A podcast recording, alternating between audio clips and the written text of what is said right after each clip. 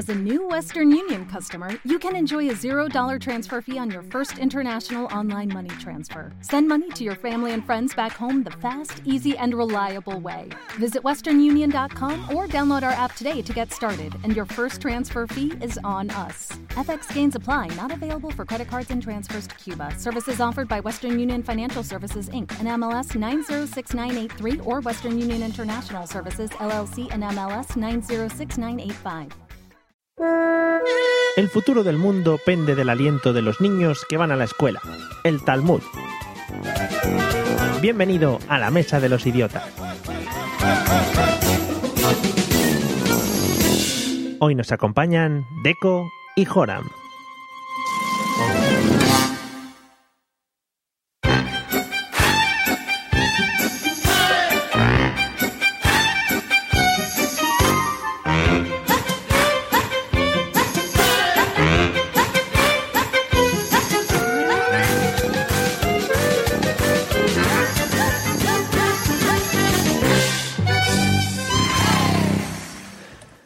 Bienvenidos amigos y amigas al episodio número 24 de La Mesa de los Idiotas, el podcast que lleva hasta límites insospechados las teorías de la risoterapia. Me supero cada vez más en mis guiones. En el episodio de hoy, como siempre, tenemos dos invitados de auténtico lujo. A un lado, un enfermero de profesión, amante de la tecnología, pero sobre todo de un mundo un tanto manzanil, uno de los precursores del podcast y blog Apple 5.1, 5.1 nada, y muy conocido por todos. Bienvenido, señor Joram, ¿qué tal? Ya me he equivocado y todo en la presentación. Buenas noches. Pues muy bien, aquí encantado de juntarme con vosotros a ver qué tenéis preparado. Eso, eso, tú estate preparado, eh, agárrate bien a la silla porque igual vienen curvas. vale, te- mucho cuidadito. Bueno, y en el otro lado, atención porque este viene desde el mundo de la hipertrofia y el cuidarse, uno de los precursores del famoso proyecto Esparta entre podcasters. Le conocimos de una manera un tanto dantesca, pero ahora lo peta con su Desconéctate. Bienvenido, señor Deco, ¿qué tal? Muy buenas noches. ¿Estás, Y has ido, cor- ya, has ido a sí. correr antes de venir? eh, por supuesto, por supuesto. Hay que- Todo- Todos aquellos que me hayan visto son conscientes de mi, de mi aspecto apolíneo y Sí, sí, queda que claro. vengo a, a defenderlo. Fenomenal, pues perfecto, lo defenderemos entre todos. Ya sabes que tenemos aquí un, un hipertrofiador magnífico como es José Arocena, o sea que podéis comentar vuestros temas de, de Si no te hipertrofia. lo tomamos el batido de proteína antes de grabar, ¿eh? Si no, no se graba aquí. Bueno, se ha metido ya por medio, pero bueno, vamos a hacer la presentación como es debido. Para completar este quinteto, atención porque hoy me lo he currado porque es muy especial. Los dos podcasters más expertos de la podcastfera española, atención porque venimos especiales, ya lo digo, y me tengo que poner un poco sensiblón, ¿vale? Me lo vais a permitir por hoy. A un lado, eh, experto en todo tipo de tecnologías, gadgets, videojuegos, incluso cine, profesor de inglés, como todos sabéis, y lo ha defendido muchas veces eh, por aquí, defensor de las virtudes de su tierra, atención porque su carácter especial le da un toque mágico que nos hace a todos amarle profundamente. Desde el pueblo de Vejer, Cádiz, bienvenido señor José Arocena. ¿Qué tal, José? Tío, tío, qué bonito, tío. ¡Qué bonito! Me ha encantado. ¿Has visto? te quiero. Ha visto para que luego digas que no, ni saludos ni nada. Es que Me, me ha emocionado, ¿eh? Sí. Me ha emocionado de verdad. Yo, de verdad, yo quiero desde aquí dar las gracias a todo el mundo y esto. Bueno, Eh, pues nada, gracias de nada. Luego, luego, luego, luego hablamos ahora en un ratito. A ver, Vale. es verdad, que no me he acordado. Vale. Y en el otro lado, el que pone la risa en esta podcastfera, editor como pocos de podcast, es enorme. Tiene un corazón muy grande, se maneja como nadie entre páginas web, emprende ideas, con sus ideas nos sorprende, tienes ideas espectaculares y a todo el mundo, y ya me lo han dicho mucho este fin de semana, pone con el labio colgón cuando están con él. Eh, desde la amada ciudad de Sevilla, bienvenido señor Pablo Castellanos. Qué bonito, qué, qué magnífico. Me encanta que me describan que, que le pongo el labio colgón. Nunca se sabe cuál de los cuatro, pero muy bien, gracias a todos. Os Bueno. amo. Cómo me gusta empezar amando gente, ¿eh? Sí, a mí también. Es lo bonito que tiene este El otro podcast. di- No, nada, perdón. Bueno, ya que están todos presentados, eh, amigos e invitados, vamos a, permitirnos primero eh, cinco minutitos, ¿vale? Me lo vais a permitir porque, porque eh, hemos tenido algo especial este fin de semana y entonces yo tengo que hacerme eco de ello. Este fin de semana se celebraron las octavas jornadas de podcasting y nosotros estuvimos ahí. Y bueno, pues primero tengo que felicitar a, a Pablo y a José porque nos han dado el premio a Mejor Podcast Revelación. Supongo que estaréis algo contentos. Sí, Hombre. hombre, por supuesto. Yo, yo me esperaba más, la verdad, yo me lo quería llevar todo, pero bueno, está bien, ¿no? El Revelation ahí, el Star. Entonces ya hemos sentado un precedente y el año que viene todo lo demás. Incluso el mejor podcast de deporte, ¿no? ¿Te crees que merecías? Por Sí, sí, supuesto. desde- y quiero, quiero que haya categoría de mejor podcast de cocina para ganarlo también. Vale. Desde aquí lo- lo- yo lanzo la propuesta. Yo creo que sí, yo creo que deberíamos ganar todas las categorías. Es más, es más. No debería haber más nominados. Dice, mm, premio, eh, la mesa de los idiotas y ya está. Por supuesto. Y se acabó la cena. Sí, sí, Es sí. más, es más. Es que le voy a escribir a Apple para que en iTunes quiten todos los posts que dejen nuestro nada más. Vale. Eh, yo creo que es una buena idea. Es una idea totalmente coherente, además. O sea, muy bien. Bueno, eh, yo lo que quería hacer al principio de este podcast era agradecer a, ciertas personas que me dejé un poco por ahí el, día de, las, de los premios y tal, porque estaba un poco emocionado, puede decirse, así de esa manera. Eh, quería primero agradecer, ¿vale? A, a la gente de Radio Podcastellano, que eso sí se me olvidó decírselo en el, en el, en el, en el directo que hicimos, eh, por todo el soporte que nos dieron, por toda la, la coña que le dimos y al final salió todo muy bien, espectacular, aunque estos dos, que son un poco gruñones, se quejen de, de todas las cosas. Claro, ay, qué gruñones somos. Ay, es que os quejáis por vicio. Ay. Bueno, eh, Un saludo para todos, lo de Radio Castellano. que lo hicieron muy bien y nos dieron muy bien soporte y se portaron muy bien. A toda la gente que nos votó, sobre todo para los premios, ¿vale? Porque, bueno, aunque estos digan que no lo merecíamos, pues nosotros somos gente humilde y nos gusta, nos gusta decir que agradecer a las personas que, que, nos han dado estos premios o, o que nos han hecho merecedores de este premio. También a los geniales Arturo, Gema y Sam Danko, porque me lo pasé genial con ellos y creo que, que son unos dignos idiotas y, y son, bueno, uno de los de nuestros, de nuestros invitados más, más ilustres. Bueno, a todos los que estuvieron allí en el directo, que pudieron disfrutar de nosotros, yo creo que nos lo pasamos bastante bien, aunque vosotros estuvierais en, en remoto, ¿no? Sí, sí, la- nosotros pasamos, bueno, tú sabes. Están un, Pero vamos, están un poco picaditos los dos hoy, no sé qué les no, pasa. no, no, picadito no. Si es que si no se puede, no se puede, ¿qué vamos a hacer? Pues Bueno. No se puede y ya está. Y el que lo quiera coger, que lo coja. Pero el, yo te digo que, mm, que yo, de- sí, también quiero, he escuchado ahora en diferido el directo ese que hicimos. Mm. Y la verdad es que también quiero dar las gracias a San, a Arturo y a Gema porque genial. O sea, el podcast es genial. Yo, yo lo he escuchado dos veces ya y la verdad es que es espectacular. Es espectacular, tiene algunas cosas espectaculares. Pablo, que no lo ha escuchado. pues- No, yo sí, sí lo he escuchado, pero es que, no sé, llevamos un rato ya. A mí me gusta chuparme el cimbrel, pero yo creo que deberíamos empezar, amigo. Vale, y lo último, gen- eh, a la organización, a la gente que me saludó sobre todo y a toda esta gente que me ha comentado que son nuevos oyentes, porque me hace mucha ilusión todas estas cosas. Bueno, y ya no vamos a hablar nada más de premios ni de jornadas, porque ya se os hablará mucho en otros podcasts, y nosotros vamos a lo nuestro. A los cuatro, muy atentos, porque os vamos a poner un audio de lo que va a ir el tema de hoy, ¿eh? Espera, Atentos. espera, espera. ¿Hoy no hay vídeo? Atentos porque vamos a meter un audio en el que en el que vamos a escuchar el tema de hoy. Gracias, Pablo. Caras serias y muchos nervios antes de entrar en el aula, que a cada uno le corresponde, impone el primer contacto con la universidad, pero sobre todo una prueba que va a decidir el futuro de muchos, ya que supone el 40% de la nota final. Tras acabar el primer examen, la cosa cambia, suspiros, sonrisas y caras de alivio. Ha salido bien, ¿no? Ha ido bien la cosa. Ha salido bien, ha salido bien. Me lo esperaba peor, pero bueno. Allá vamos, ahora por el siguiente. ¿De qué ha sido?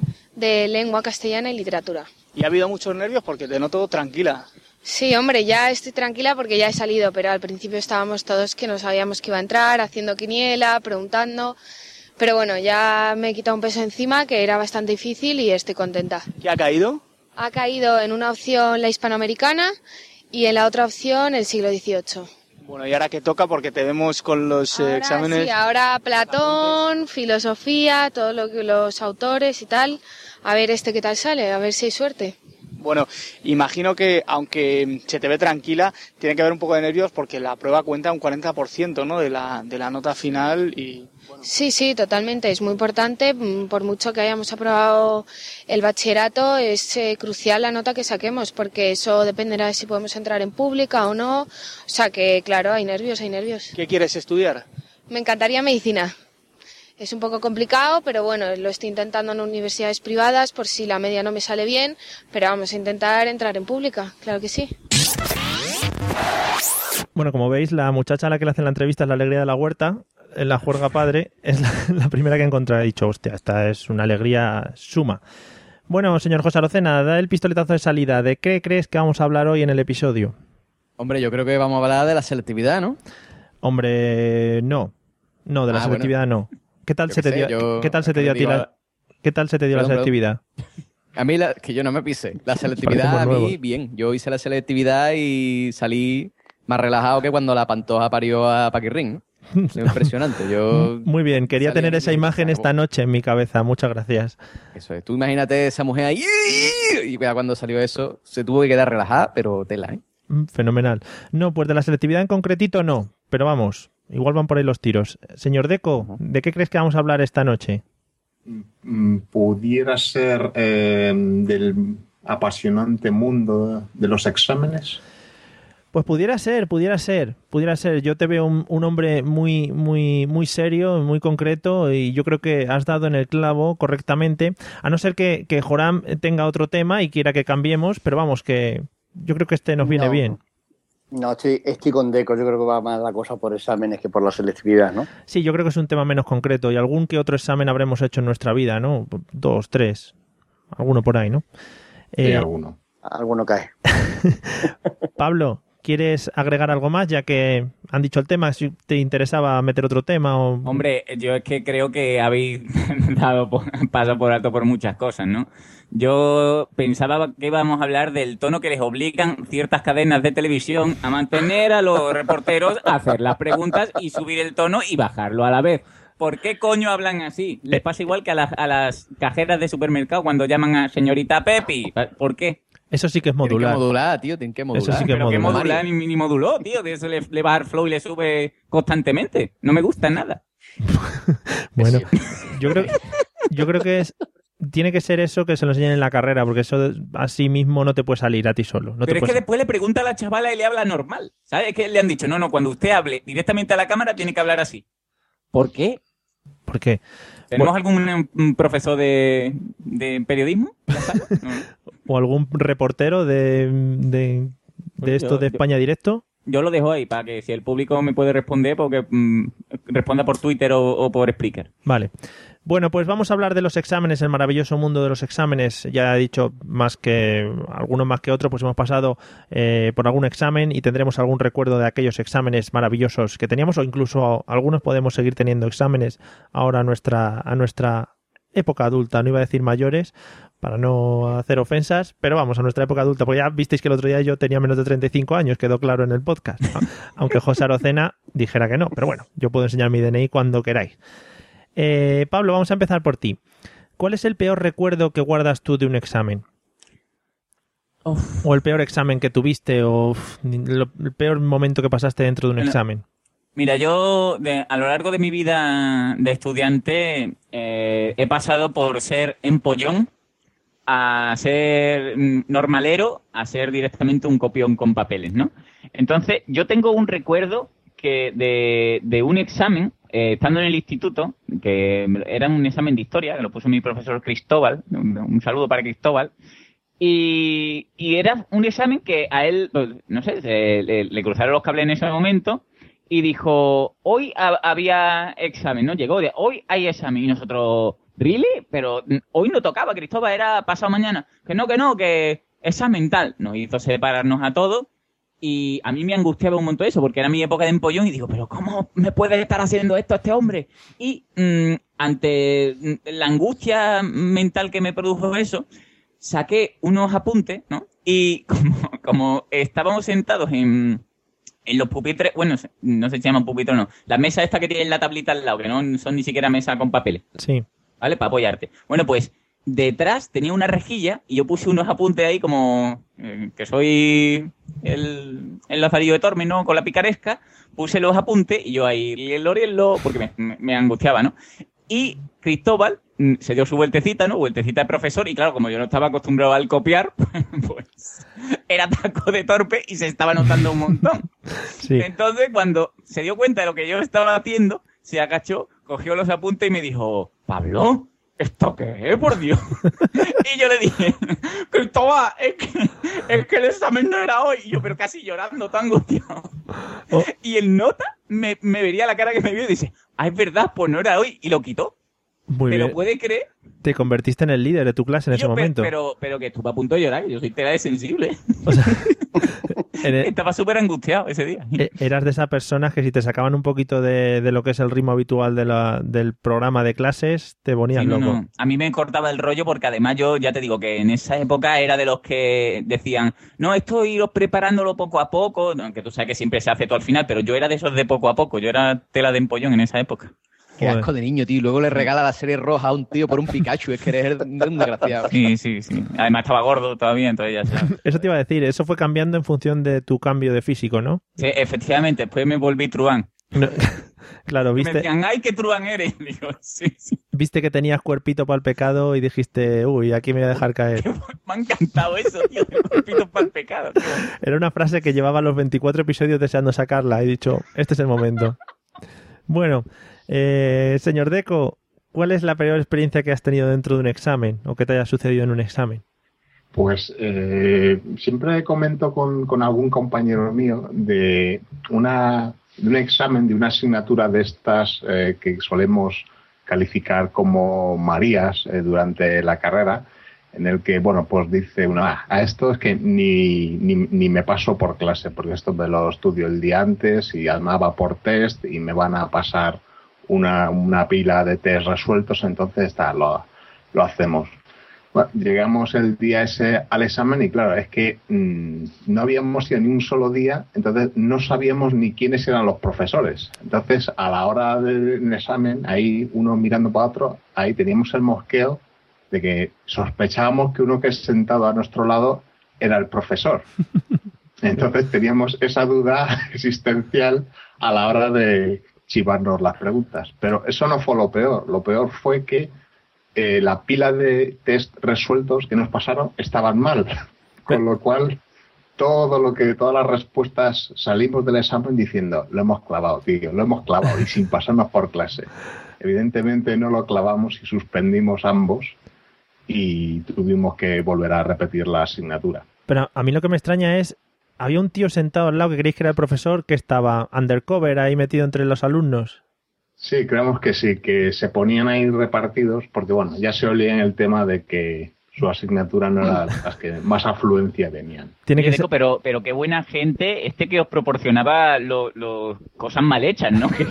Que era súper súper bueno, ¿no? Te doy un test, verás, verás qué guay, ¿no? Y- Sí, sí, la, Sí, sí. la, la competitividad llegaba a esos extremos. qué bien. sí. Qué bonito. Qué bonito, qué bonito. Me parece muy precioso ayudarse entre los alumnos y entre los diferentes compañeros. Es muy bonito. No, pero me extraña más lo del profesor ahí, camuflado. Le veo vestido con una gorrita, en plan alumno, con una riñonera y tal, ahí en plan, eh, eh, que soy el alumno. Pero tú, tú sabes lo que sería guapo, Mario. Que esto, porque todavía si esto en la universidad, más o menos el profesor se camufla. Sí. Imagínate en el instituto. Ahí, ahí. Ahí el, El profesor Cristóbal, que tiene 60 años y va con sus pantalones cortos. Eh, chavales, soy el nuevo. Sí, ahí, eh. que soy el repetidor, el de... Qué guapo, qué guapo. Con su barba y todo ahí puesta el profesor. Estaría Ay. precioso. Dice, pero si le hemos visto ayer, que es usted nuestro profesor. Ah, es verdad, es verdad. Que soy su hijo. Bueno, eh, Joram, ¿alguna experiencia mala en cuanto a exámenes mientras Pablo acaba de descojonarse? Pues sí, guardo con auténtico terror los exámenes de latín del instituto. Yo, yo como tú, yo soy de menos de 30 años, Sí. no de 35, de menos de 30 Sí, sí, sí. años. No, yo también ando por ahí. Entonces, el- me tocó en latín, en segundo de, de me tocó en latín un profesor que se llamaba Bernardo Muñoz. Yo también soy Muñoz de apellido. Un saludo. El hombre tenía 70 años y estaba como los jacas las lavas. Entonces a mí, por tener el mismo apellido que él, me hizo responsable de la clase de tener todos los días en mi clase un alicate para arreglarle la percha porque él iba con sombrero para que la percha no le pinchara el sombrero nunca. Y tenía gilipolleces como esa, las que podéis imaginar y alguna más. Ojo. Entonces te sacaba la, sacaba la pizarra, te hacía una pregunta para que declinaras algún verbo en latín y demás historia, y te decía, mira, ven, ven, ven, ven a mi mesa conmigo, mira, ve, a que me está saliendo redondo el cero. Pues espérate, te voy a poner otro. Y, ahora- y allí, pues, yo en una ocasión llegué a salir con seis ceros en la misma clase, o sea que algo tremendo. Muy bonito. Pero muy- bueno, sí, esta, esta era la situación con este hombre. Ya de hecho, en un examen oral que nos avisó, que sí, nos lo avisó, habíamos tenido anteriormente clase de matemáticas y entonces teníamos, eh, nuestra aula era un anfiteatro y teníamos dos pizarras de estas que subían y las podías cambiar subiendo una y otra. Sí. Entonces habíamos llenado todas las pizarras de cuenta y entre medio de las cuentas habíamos puesto las tres declinaciones principales para que el pobre que le tocara salir allí pues las pudiera ver y por lo menos no, no cayera la tentación. Coño, pues me tocó a mí el bajar, ¿no? Muñoz, hala, pues Muñoz para abajo otra vez. Me coloca, me pregunta el Rosa Rosae. Se lo dije como creo que no he dicho en latín en mi vida. De carretilla, no tuve que mirar la pizarra más que dos o tres veces que me ataqué y sin más historia. Y ese buen señor se vino a mi espalda, me cogió por los hombros, le dije a mis compañeros, ¿veis? Ya había puesto como 15 o 20 ceros ya an- antes que, que yo. ¿Veis? Este hombre ha estudiado, este hombre está bien. Te merece una buena nota. Te voy a poner un 2. Ah, muy bien, muy bien. Era, era, era un hombre de poner notas fuertes. Sí, sí, sí, fue, fue algo, algo bestial. Bueno, otro día me puso cinco ceros porque eh, se le clavó un poco la punta del- de la percha en el sombrero, un sombrero de paja que llevó y se le quedó clavado. Me puso cinco Pero, ceros porque creía que era un momen- momento, Juan, mm, ¿por qué llevaba un sombrero de paja? Eso, eso hay, clase? eso hay que analizarlo. Porque este señor iba, cada, cada día de, de la clase iba con un sombrero distinto.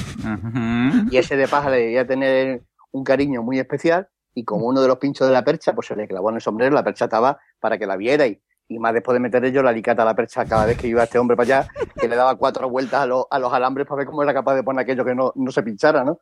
Pero nada, no había remedio y los ceros volaban. Y entonces, todo esto viene porque al final yo llegué a la sexta convocatoria del latín, o sea, no tuve huevos de aprobarlo. Sí.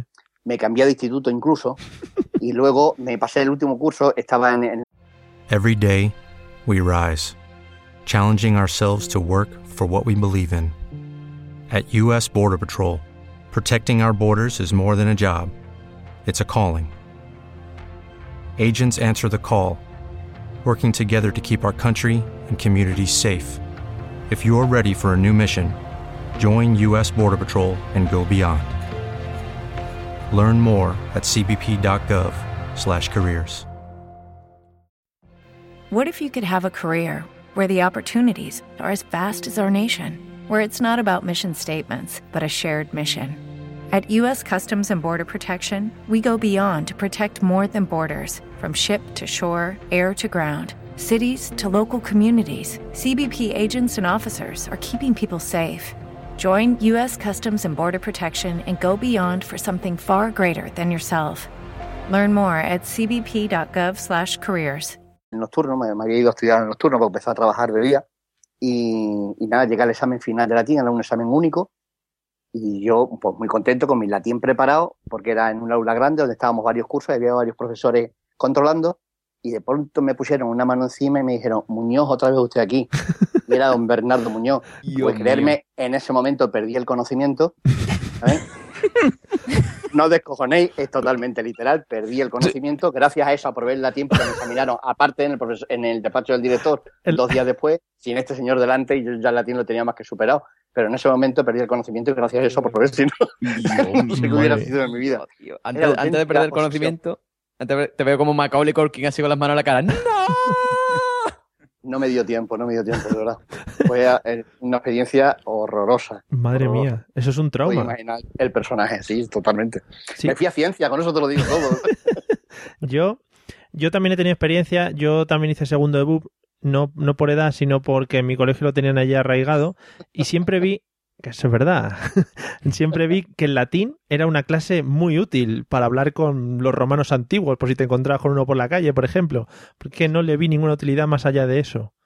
No sé. Yo tenía para elegir latín o griego, y dentro de los dos me pareció que era un poco más útil hablar en latín que hablar en griego, pero Sí, yo, no yo sé. que también hice BUP, también por, lo, por los mismos motivos de, de afición. En, el, en latín, uno de los ejercicios eh, más recordados fue traducir el mi carro me lo robaron. Al loro. Os, os puedo- me- recuerdo solo la, la primera frase. Por favor, Meus- os lo digo, sí, ilústranos. me, me luzco aquí. Sí, sí. Meuscurrum eun eripere. Es muy útil, eh, por, si- por si Manolo Escobar la quiere doblar o algo así en el latín, eso, para que le entiendan en la Ciudad del Vaticano, pues siempre puede, puede partir de ahí, ¿no? Que venga aquí el Vaticano a, a corroborar esta versión. Lo cantan mucho allí, en- sobre todo en las fiestas parroquiales.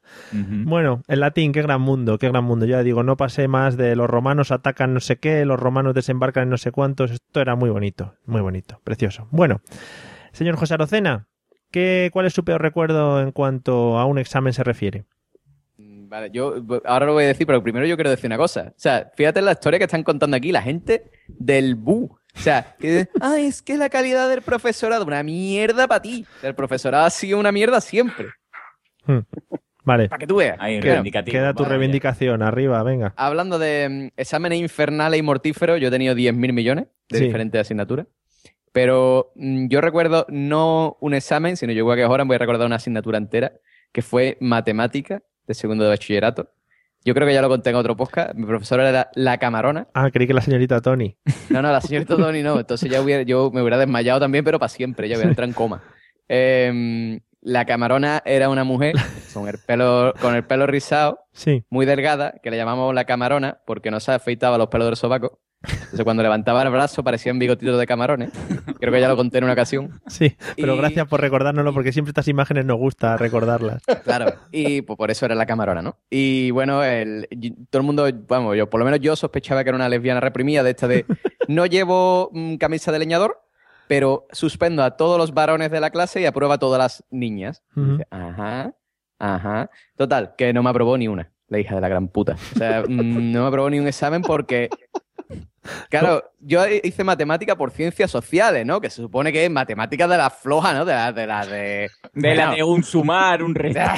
la- de la de 3 más 2. Las una tablas. ecuación, Sí. una ecuación, pues no, esa mujer llegaba a clase, cerraba la puerta y decía, para todo ABS perteneciente al grupo Z eh, de números naturales, bla, bla, bla, y hacía unas matemáticas ahí súper feas y me suspendió todos los exámenes y el día de las notas me llaman, me, llego allí a recoger mis notas, yo ahí, todo chulo, y me dicen, oye, eh, José, que esta mujer te está buscando, que vaya al despacho a verla. Digo, hostia, voy para allá, me sienta así, fue ella fumando, ¿eh? Me dice, José, que sepas que te he aprobado porque nada más te ha quedado la mía. Pero vamos, que tú vas muy mal para selectividad, ¿eh? Que tú vas a, a suspender, ¿eh? Total, que fue a selectividad y yo aprobé matemática y todas las niñas a las que ella aprobaba suspendieron. Y me entraron las ganas de ir al instituto y pasarle toda la chorra por la boca y decirle, toma, perra, ¿ahora qué? En fin, esa, ya me he descargado mi frustración. Muy bien. Esa señora, mañana, hasta luego. tengo una duda porque esa señora hablaba, era madrileña, hablaba así con nuestro Esa acento. señora era del, del norte, pero no sé de dónde exactamente. De ahí le viene el odio a todo lo del norte. ¿Lo ves, tío? ¿Lo ves? Si es que Gente rara, ¿no?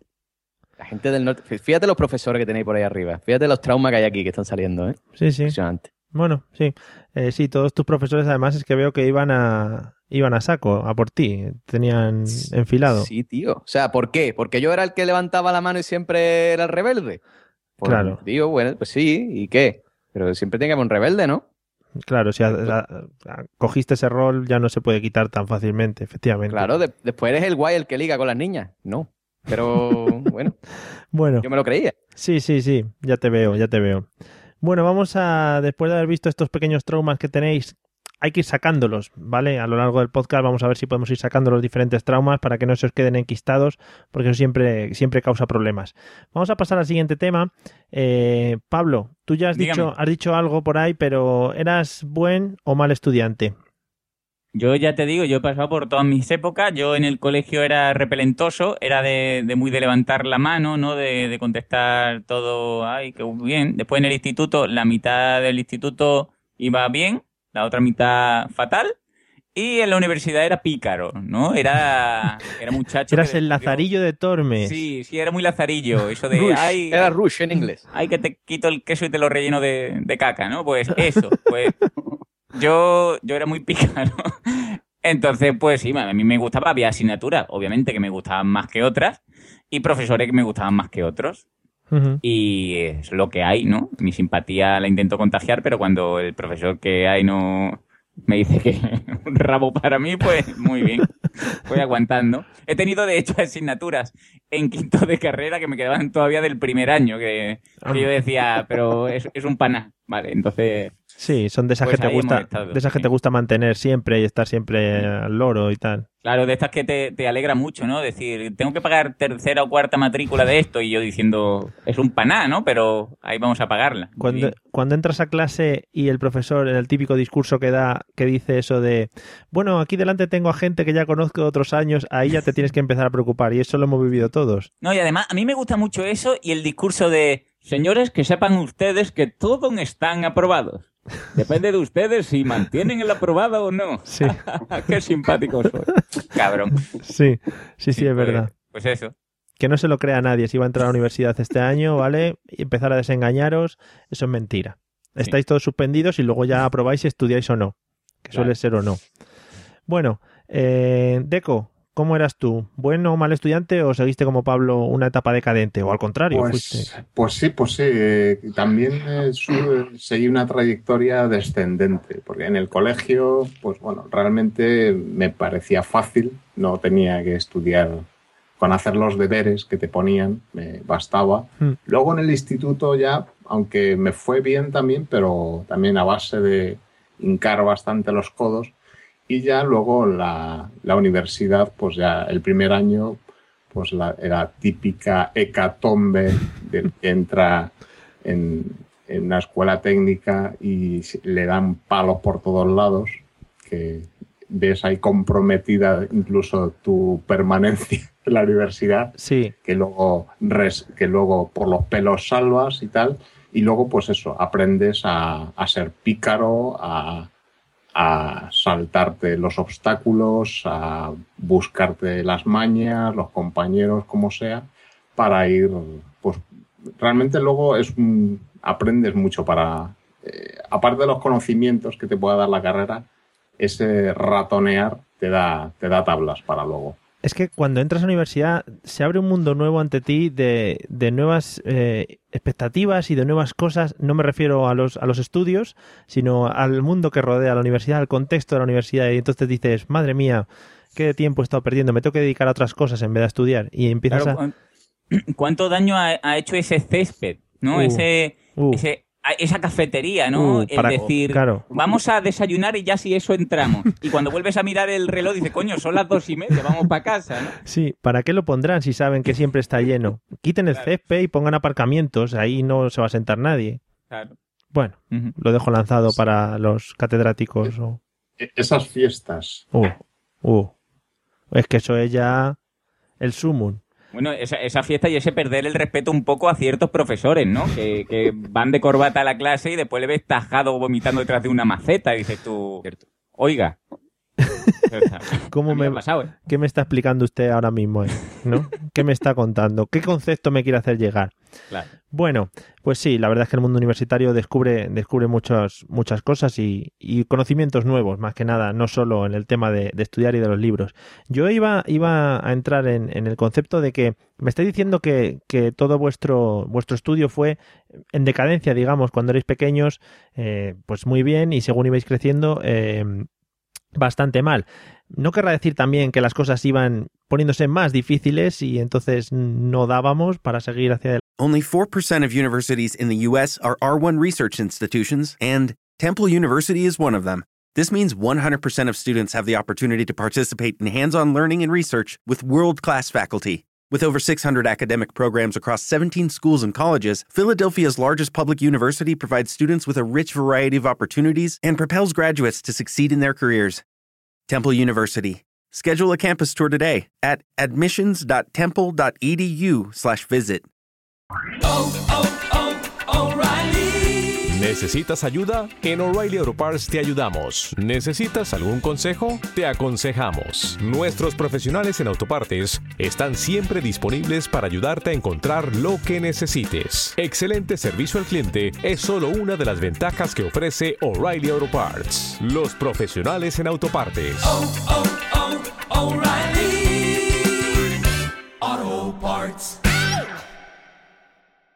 Quiero decir, si empezábamos su- sumando las letras y tal, A más B y tal, sí que íbamos bien y luego ya con las integrales íbamos peor, Pablo.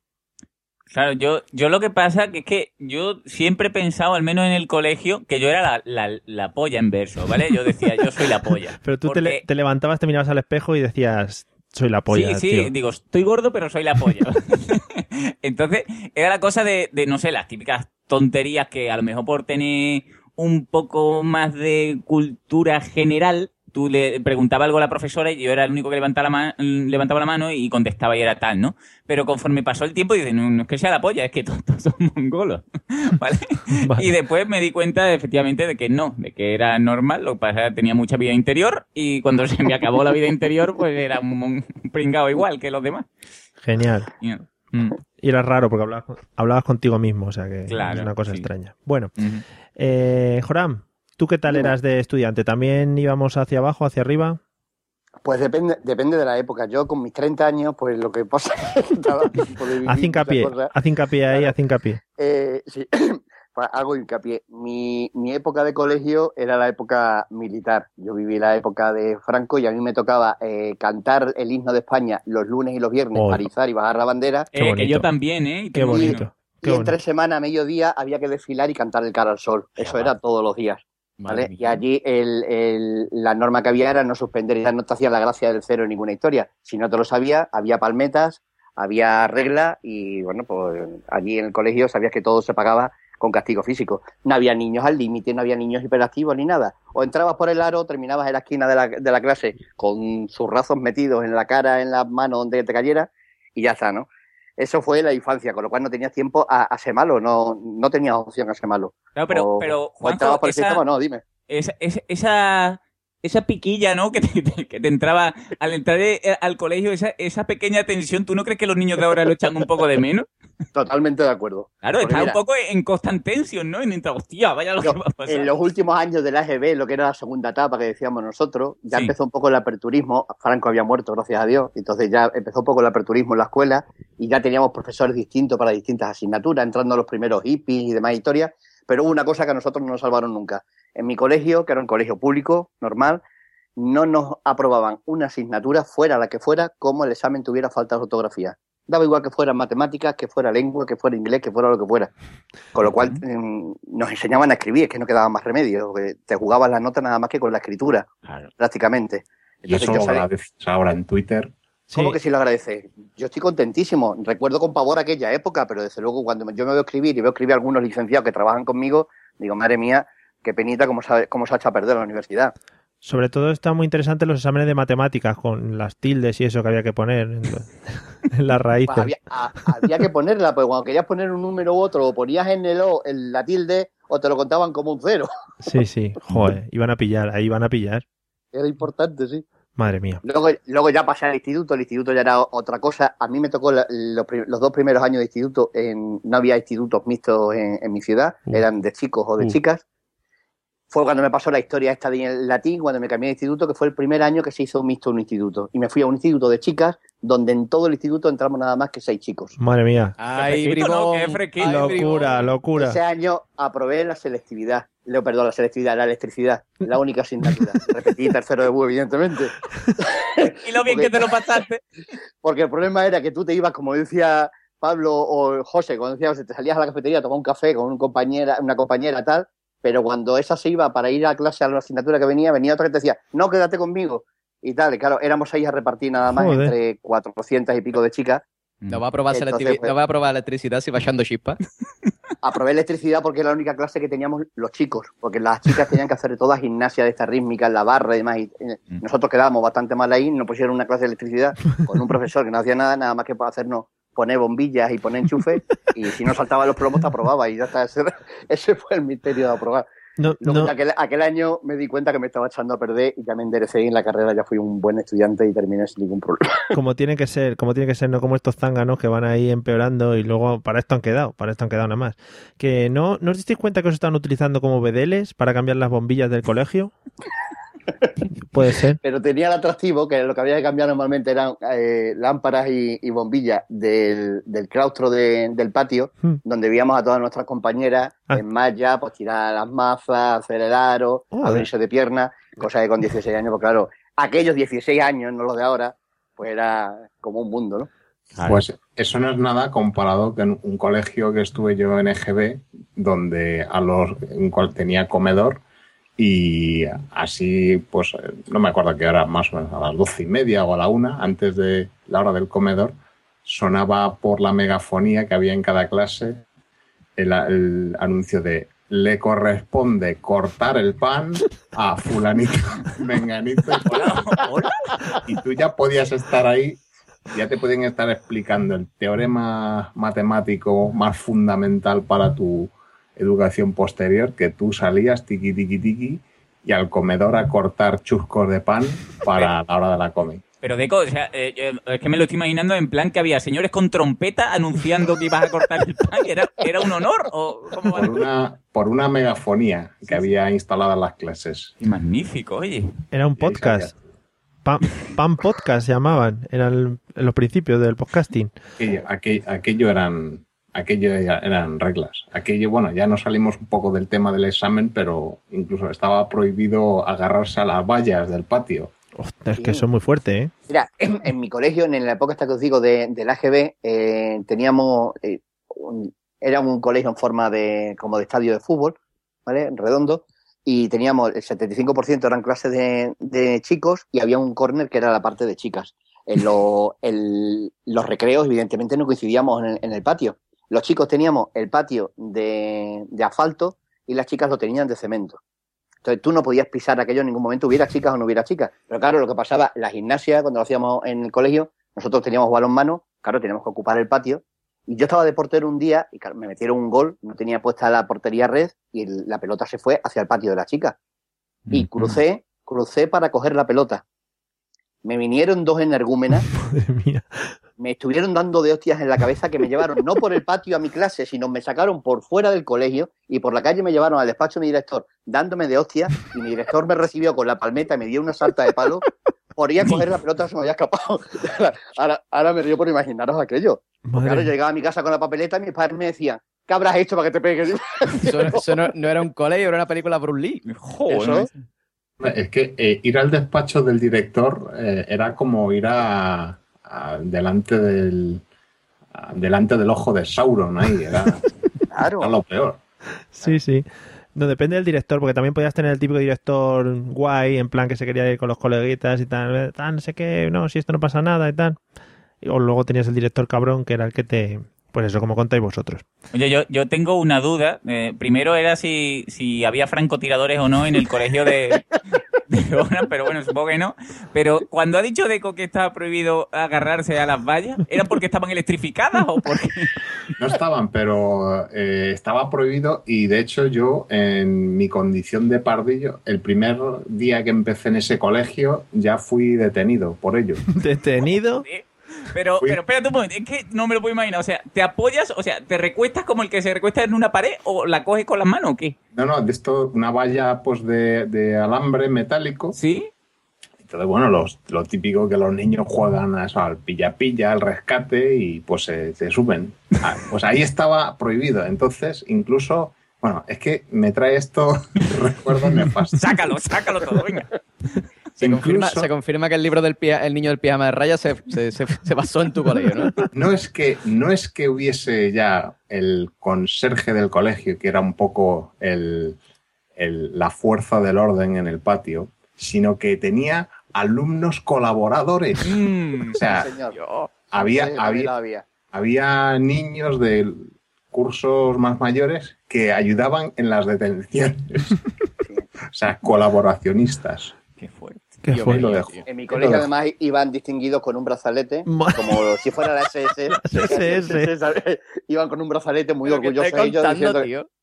Ahora, ahora me habláis de traumas. claro, es que ahora escuchas esto y dices, no, y ahora el niño no, no atiende aquí tal, el niño es que es hiperactivo, ahora el niño no, no, el niño es que tiene un déficit de atención, me cago en la leche. Con dos amantas palos te los quitaban en aquel momento, vamos, te, vol- te volvían inteligente a fuerza de hostia. Te quitaban la interactividad en un momento, la hiperactividad en un Vamos. momento. Vamos. Bueno, Vamos. me he quedado un poco impactado con estas eh, y ahora veo que mi colegio la verdad es que era eh, el paraíso terrenal. Pero bueno, eh, nos queda Pero, José. Mario, que, está- que estamos hablando de unos años atrás, muy poquito. Sí, sí, no, no, no, dos, dos años. Igual el, el barrio, igual el barrio donde estaba el colegio que sería peor que el mío, sí, sí, pero nada, muy poco. Eh, nos quedaba José por, por contarnos si él había sido buen o mal estudiante o cómo había sido su carrera de estudios. Yo creo que ya voy a contarlo, voy a contar la historia de mi vida y ya me voy, eso, porque hoy dan bocado aquí la gente para hablar, yo no sé qué pasa. Que hoy ni turno de palabra ni polla, vamos a hablar a todo el mundo como si lo está ganando un premio. ¿eh? Bueno, ¿qué, em, ¿qué iba a decir yo? Ah, bueno, eso. Yo siempre tenía un problema, que es que mm, siempre el mismo problema me ha acompañado durante toda mi vida, me sigue acompañando, que es que soy un puto flojo. Básicamente ese es el problema. No es que sea mal estudiante, que soy flojo. O sea, yo de chico decía, eh, los libros la Game Boy, la Game Boy. Los libros o la Super Nintendo, Super Nintendo. Los libros o irme con mi novia a la playa, irme con mi novia a la playa. Vale, Los libros, una hostia, la hostia. Los libros. La hostia. Cuando hablamos de flojo es vago, ¿no? Para que lo entendamos Flojo, la, vago, ge- la gente que no es andaluza, ¿no? Flojo, vago. eh, Pero sí, es, eso, es o sea, flojo con H, flojo. Flojo, flojo. Flojo. Eso es, tienes que H intercalada, flojo. Vale, vale. La de, la de- de allí diréis, es flojo. Flojo. No, flojo. Vale. Flojo. No, yo no soy flojo, yo soy flojo. Vale. Entonces, bueno, te digo eso. Y después ya el- en la universidad, pues ya, ya fue la farra. La farra constante, que era el, el eso de decir, uy, la cafetería, qué bueno, qué calentito Starbucks. Mm, Mejor como que no, como que no hay ganas. Y, y eso fue básicamente mi carrera universitaria, fue estudiar poco, aprobar con la, el- o sea, con notas bajas, pero porque no estudiaba, simplemente como ¿Qué? estudiando el día antes llegaba. Además, yo no Bueno. sé, no sé si te pasa, pero es que en la cafetería de la universidad en la que yo estudiaba eh, ponían los mejores desayunos, las mejores comidas que he comido yo en mi vida. Mira, escúchame, a la gente se espantaba cuando me veía a mí desayunar por la mañana un bocadillo de chorizo con queso y un colacao. O sea, eso era impresionante. Hombre, un poquito exagerado sí que va, ¿eh? Sí, que, que vamos a hacer, pero estaba buenísimo, tío. Y, y la verdad es que de- quiero hacer dos menciones especiales. Eh, una fue la pérdida de respeto a los profesores de la universidad. Mm. Eso fue bastante impactante. Llegó el día en el que un, nuestro, profesor, nuestro profesor de sociología estaba citando a Marx, Weber y Mead, ¿no? Hombre, Sí, sí, el esto, piloto. esto lo dijeron El piloto. Marx, We- ¿Perdón? Weber, Weber, el piloto. De Claro, claro. Dice, esto lo dijeron Marx, Weber y Mead. sí. Y saltó un compañero en voz alta y dijo, claro, claro, cuanto más Weber, más Mead. Entonces, pues, ya a partir de ese momento fue la pérdida de respeto, no volvimos a estudiar. Y había una chavala que era súper estudiosa, que estudiaba un montón y cogía los apuntes en limpio y tenía la mejor Uh. letra que he visto yo en mi vida, que ni Agatha Christie. Entonces, pues, le pedíamos siempre los apuntes, nuestro grupo de colegas le pedíamos siempre los apuntes a esa chavala, siempre nos los dejaba. Y de hecho, el día de la graduación le regalamos una plaquita. Le dijimos, toma, muchísimas gracias, pues gracias a ti estamos aquí. Si no fuera por tus apuntes, no habríamos aprobado. Y, y la verdad que nos hicimos súper colegas. Por eso, porque la chavala en verdad se enrolló. Muy bien. Super colegas por el interés te quiero, Andrés, ¿no? Sí, hombre, no, pero después ya dijimos, oye, que qué buena gente eres, ¿no? Que toda la carrera nos ha dejado los apuntes. Venga, vente con nosotros, toma una copa. Después ya, pues claro, cada uno se fue por ahí. Ya no he vuelto a saber de ella. Bueno, Pero, una pena. Bueno, pues si nos está escuchando desde aquí, le mandamos un saludo, que seguramente... pero si nos está escuchando, que tú sepas que yo soy profesor gracias a ti. Muy bien. Que se está montando en el dólar gracias a ti ahora con sus academias. bueno, va- Emporio de academias, claro. Hombre, por supuesto. Aro- a- openings, aro- Aro things. Bueno, vamos a seguir para adelante. Pablo, ya has comentado antes una, pero ¿alguna técnica que hayas usado o que hayas escuchado para copiar en los exámenes? Ah, pues. A ver, eh, técnicas, como todo el mundo sabe, hay muchas, ¿no? Pero yo llegué a desarrollar una técnica que es de lo más estúpida, pero que tiene resultados. O sea, yo lo digo porque, porque me han dicho que funciona, ¿vale? Sí, sí, me lo ha dicho un amigo. sobre todo, eh, supongo que en todas, eh, los folios de examen tienen el, el membrete este de la universidad, son folios dobles, dependiendo de la universidad, o si no, un folio normal, pero te ponen un sellito, una firma o lo que sea.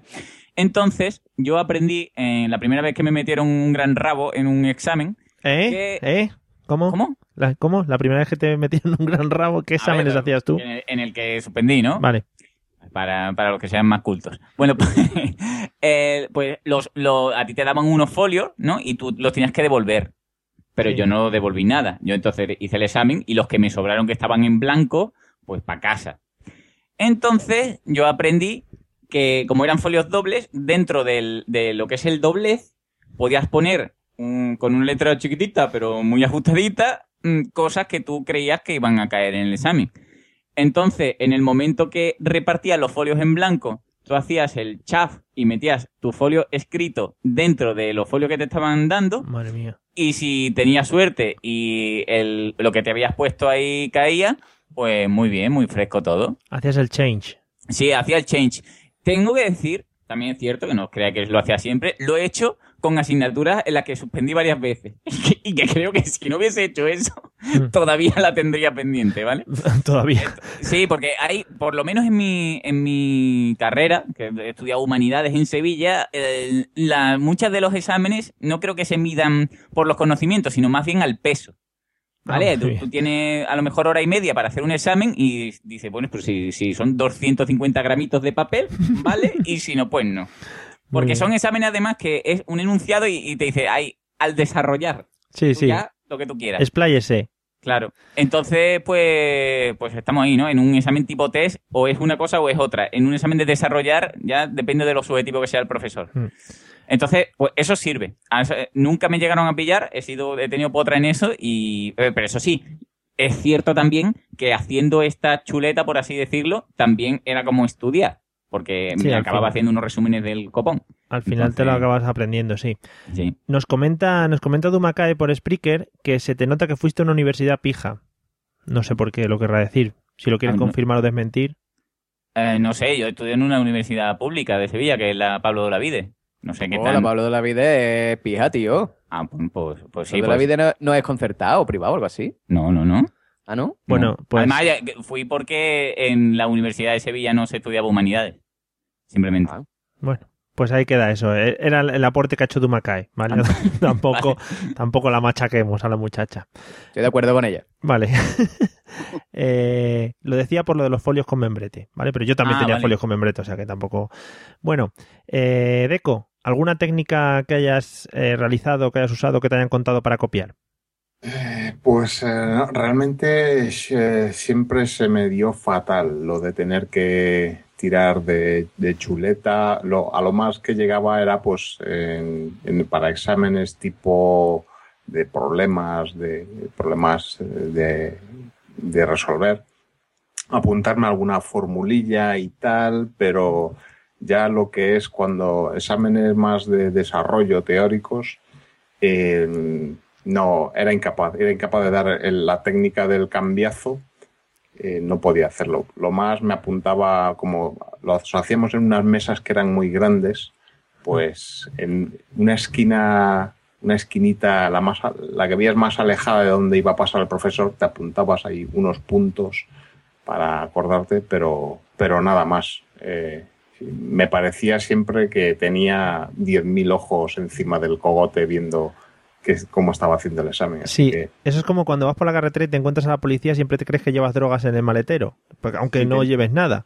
Pues igual, aunque no estés copiando, parece que el profesor te está mirando como si estuvieras copiando y no estoy haciendo nada. Pero Bueno, vamos, como esto no cómo va a copiar. Si estaba la SS ahí mirándolo. sí, bueno, claro, en ese colegio era imposible, claro. Pero me entraba como una especie de rigidez de cuello que hacía que no pudiera ni mirar ni a un lado o a otro, solo por compensar que podían ponerme la mano en el hombro y decirme, usted ya se ha examinado. Eso es como gran hermano, usted abandone, abandone la casa, algo así. Sí, sí, sí, sí. sí. Bueno. Muy, muy, muy mal. Está bien esto de vivir en tensión ¿eh? en vuestros colegios. Su- Supongo que cuando acabaseis luego la- los colegios y tal, saldríais relajados a la vida exterior, fuera, diríais, oh, aquí brilla el sol y tal. O sea que mucho más bonito vivir esa aventura. ¿No? Como vivíais ahí estresados. Digo, Sí, sí, ya, vamos, ya salimos. escaldaos, ¿no? Más que nada. Y sin internet.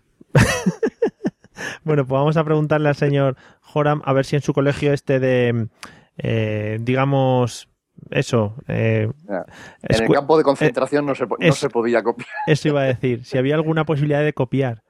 No se podía copiar, que era, era imposible. Por lo menos, vamos, nos tenían bastante aleccionados. Yo la única vez que, he hecho algo de copiar fue ya en, el instituto, en, un examen de química, que no tenía narices de aprenderme la tabla periódica de la valencia por un examen de formulación. Y entonces tenía una compañera con la que me intercambiaba apuntes normalmente durante el curso, que tenía un melenón tipo a Isabel Pantoja. Entonces tuvimos la ocurrencia, ella se sentaba normalmente delante mía en, clase, pues de pegar la tabla periódica por la, en su espalda en la, y ella dejaba caer el pelo, yo simplemente con el bolígrafo abría un poquito y, me resultaba fácil ya buscar el elemento para ver la. Valencia. Efectivamente. No nos pillaron ni nada, quedó muy bien. En plan, niño, La- ¿qué estás haciendo? ¿Qué estás haciendo acariciando pelo de tu compañera delante en un examen? Dice, no, somos muy... Pero es, lo, es lo que tiene, es lo que tiene el estar reprimido ahí, que agudiza el ingenio, ¿eh? tiene que inventar, ¿eh? De alguna manera. Mario, va- vamos a hablar mm, de profesores. Sí, sí, por supuesto, Ah, Pablo. Vale, vale, perdón. Si no era para contar una cosa. Vale, no, luego hablamos. Eh, bueno, José, ¿alguna técnica para copiar? Mm, hombre, yo técnica, técnica, bueno, yo recuerdo dos, de las dos asignaturas las que más copié. Una fue en el instituto en ética, de la asignatura de ética. Es una muy difícil de aprender, ¿no? José, ética De estudiar es O sea, muy copiar en complicado. ética, Tío, o sea, ¿tú te crees que yo iba a estudiar ética? Machacarle. ética que tiene de estudiar. Si yo en ética me ponía a jugar al parchís. Claro, pero claro, eh, así lo hacía yo también, pero el tío después ponía exámenes. Madre mía. Claro, entonces pues me ponía el examen pues en ética, como el profesor estaba apoyardado, para los que sean de Despeña Perro Valliva, estaba acarajotado, No, tampoco. un poco tonto. Eso sí. Eh, mm, vale, despistado. Sí, vale, Entonces, gracias. pues, mm, pues lo que hacía era básicamente, pues cogía, como sabía más o menos lo que iba a caer, me hacía la, la hoja entera. Pero claro, el tío daba las hojas con sello, entonces no podía dar cambiazo. Lo que hacía es que me ponía el papel debajo del papel de examen y calcaba. Eso era básicamente lo que hacía los exámenes de ética. Muy Y después, en la asignatura de sociología, esta del Web más Weber más MEA, eh, en el examen tenía delante una chavala de Córdoba y le dije, no, ¿cómo se llamaba? Creo que era Nazaré o algo así, Nazaré. Madre Dime la pregunta 5. Y me dijo, toma, y me dio su examen. Y ya pues me lo copié entero y ya está. Después así fue totalmente radical. Muy bien, muy bien. Por- No, me parece, me parece extraño porque nosotros llegamos a, a- a crear incluso claves en plan eh, los exámenes tipo test. Si pongo la mano no en la, en la parte superior de la mesa es A, si lo pongo en la parte superior izquierda es B, abajo C, etcétera, D, cosas como así. O en los bolis incluso metías papelitos. Claro, eso los tipos test te vale, pero para desarrollar no te vale. Bueno, claro, evidentemente, pues si no parece que estás jugando al Simón con la mesa, dándole a hostias a la mesa, parece que estás haciendo ahí algo raro. En fin. Bueno, pues, o sea, poco copieteo he visto yo por aquí. Algunos por estar reprimidos y otro por... ¿Por qué no? O sea, no lo habéis necesitado en, en ninguno de los casos. Bueno, eh, yo quería, quería preguntaros, eh, ¿cómo andamos de, de tema de conducir? ¿Tenemos carne de conducir? Sí. ¿Todos? Sí. Vale. Bueno, pues vamos a empezar por Deco, por ejemplo. ¿Qué tal el examen de conducir? Pues eh, no había sacado el tema antes porque pensaba que no entraba. En Por supuesto, aquí ¿eh? entra todo. Ahora, visto con los años, eh, puedo decir que ha sido uno de los exámenes que más estrés me ha producido. Y he hecho unos cuantos. Y, pero el de conducir, tanto el práctico como el teórico, me, me, me angustiaron bastante. Entonces, de hecho, me saqué el teórico a la segunda y el práctico a la segunda también. Pagando ahí, acoquinando. Eh, me tocó pagar y además con el para más INRI, bueno, no, ahora no sé cómo va el sistema este de, de los fallos, pero me acuerdo que por, por aquel entonces había tres columnas ¿no? de preguntas y había una de ellas en las que solo te podías permitir un fallo. La primera, creo. Y, y yo fui y cometí dos fallos. Cuando en las otras dos, donde eran más permisivas, no cometí ninguno. Y por eso suspendí ya. Además que te lo corregían ahí delante de ti. Una Sí. vez hecho el examen, el examinado, los examinadores ponían una plantillita, iba pim pam, pim pam, Sí. pim, tachando, tachando, y te daban no apto. Vuelva usted. Te hundían la vida en un minuto, sí, eran expertos. Magnífico. Y el, y el práctico también suspendí la primera vez en una rotonda en la, aquí en, en mi pueblo, que siempre que paso y vaya con quien vaya, digo, aquí me cascaron a mí el práctico, en esta rotonda. Es que las rotondas dan mucho juego para los examinadores. Yo creo que las, las tienen controladas y dicen, vamos por aquí, vamos por aquí, izquierda, no sé qué. Ay, Dios mío. Sí, sí, sí, mucho estrés, mucho estrés lo de conducir. Sí, es verdad. Bueno, Pablo, ¿qué tal tu examen de conducir? Pues, pese a lo que pueda parecer, mm, aprobé el, el teórico a la, a la primera y el práctico a la segunda. Ay. Entraba dentro del cupo, ¿no? Sí, sí, sí. Pero yo llegué a un punto que yo creo que es como, yo desde aquí doy este consejo para todos los que, bueno, no sé cómo serán la- las preguntas ahora, pero es que yo, yo llegué a un punto que yo veía Matrix cuando veía los, los test, ¿vale? Yo, yo llegué a hacer tantos que, Eso es verdad, eso es verdad, tío. que no me hacía falta terminar la pregunta para saber la respuesta. Sí, o, Y no, bien- es- no es que dice, no, es que eres muy inteligente. Mierda, es a base de repetir como un puto loro. o O sea, viendo, viendo las fotos incluso. Sí, sí, sí, es, es un no parar de hacer test, tanto de academia como después de la página web, como de todo. Entonces yo eso lo, vamos, y además no tenía duda. Y Y además- dijo mi madre, ¿cómo ha ido? Digo, aquí hemos triunfado, madre, no, no hace falta que me lo diga nadie. Y además, Y- además era, te volvías como, como adicto a los test y era en plan, han salido los últimos test de no sé qué ah", y te tirabas ahí, ¿cuánto hay que pagar? ¿Dónde están? Venga, dame más, por favor, en vena. Sí. Entonces, mm, después el, el práctico, como eso yo creo que depende de muchos factores, de el examinador que te toque, de si la luna está en cuarto creciente o Sí, mucho. o como tenga el día, yo qué sé. Porque el, el primer examen me hizo hacer un montón de piruetas y la cagué porque ya me puse nervioso en un cruce que me pasé un semáforo en rojo mi- mirando al de enfrente que estaba en verde, ¿no? Y mi profesor me hizo, ¿no? me, me hizo un sonido gutural como diciendo, ahí está pasado. Y, y la segunda vez fue todo curioso porque salí de donde era, de donde nos reuníamos los muchachos, me hizo hacer una rotonda y me dice, aparque ahí. Y digo, ya la he cagado. Y Sí. aprobé. Sí. Así que ya te digo que es una muy irregular, no sé bajo qué, qué- qué se rigen. los Me ha encantado, me ha encantado el sonido gutural de tu profesor. eh. y yo, es que, pero es que le faltó cogerme el muslo. Porque es que, es que fue saltarme el semáforo y Sí, los profesores de autoescuela son muy de tener claves secretas para, para aconsejarte cuando vas en el examen. Ellos son mucho de eso. Ah, ad- Además, es verdad, es que yo no me acuerdo si el tu profesor se pone a tu lado y el examinador detrás, ¿no? Sí. Hombre, porque es el que te controla, no te va a controlar el examinador que no Sí, sabe. Sí, por eso, por eso digo que me hizo el y me creía que me iba a coger el pene, pero, pero no. Mi pro- yo me acuerdo, mi, mi profesora de autoescuela lo que hacía era, como ellos también tienen pedales, los Sí. profesores. Las patadas entonces, lo- típicas, ¿no? Claro, no, lo que hacía es, al pedal del acelerador, cuando ya iba yo un poco más rápido de lo normal, lo que hacía era darle al pedal para arriba. Sí, le pegaba patadas. Claro, yo notaba ti, ti, ti, y decía, uy. Sí, es verdad, es verdad. Eso era muy típico. Hombre, antes de que te sonase el, el silbato ese que tenían ahí, cuando ellos pisaban el freno, que era horrible, en fin. Bueno, Sí, sí, sí. eh, Pablo, a, a colación de lo que has comentado, nos dice eh, Dumacay por Spreaker también que a ella le suspendieron el práctico por saltarse también un semáforo y que cuando aprobó también se había saltado otro semáforo el día que aprobó, pero bueno, que dice que es como un tipo de justicia divina. Claro, Está un poco feo es- saltarse los semáforos también, tengo que decirlo. No es porque yo sea aquí un erudito en la materia, pero vamos, yo lo veo un poco feo. Pero bueno, ahí, ahí hay un grado de nerviosismo importante, ¿eh? Sí, pero saltarte un, tema- un semáforo. Hombre, pero tú, tú imagínate que tú te pones tan nervioso que llegas al punto de joras, ¿no? De, de que ves al examinador One More Time y te da una pájara en un momento. Puedes tener hasta un, un accidente. y empiezas a mover el volante para los lados. Hombre. Magnífico. Pues por eso va un tío al lado que controla unos pedales. Claro. En fin. Bueno, Joram, eh, el examen de conducir, ¿qué tal, qué tal te fue? Pues en general bien, el teórico lo aprobé a, a la primera por la misma técnica que comentaba Pablo, a base de hacer, hacer, hacer, hacer test, llega un momento que se repite en la serie y prácticamente los tienes casi memorizados, ¿no? Luego con el coche tuve más problemas, pero no por el... Aprobé también a la primera, tuve que dar algunas clases Joder, más. sí. Yo soy zur- zurdo, zurdo cerrado, Mm. tanto de mano como de pie. La, la parte derecha lo utilizo poco. Mm. Y claro, en el coche las marchas están a la derecha, eh, todos los, accesorios Sí. están a la derecha y con los pies tenía algún que otro problema. Eh, Yo en aquella época además fumaba, se podía fumar en los coches y entonces cogía el cigarro con la izquierda, pero para echar la ceniza, como no la podía echar fuera, cruzaba el brazo por encima del derecho para echarlo encima del cenicero. Y era, era un poco caótico aquello. Entonces, me, costó, me costó bastante hacerme con la situación, pero bueno, una vez que lo superé bien. Magnífico. Sin problema ninguno. Le puede decir, señor examinador, mire, me he traído un coche de Gran Bretaña, a ver si me deja usted conducirlo, que soy zurdo. Hubiera sido una magnífica No, idea. pero yo aprovecho para reivindicar. Eso, eh, eso es un, un acto discriminatorio total. Un tío zurdo que sea como yo, que nada más que hace todo con la parte izquierda, eh, meterte en un coche es un suplicio. Porque tienes que estar pendiente de lo que estás haciendo porque estás haciendo movimientos que son anormales para ti totalmente. Mm.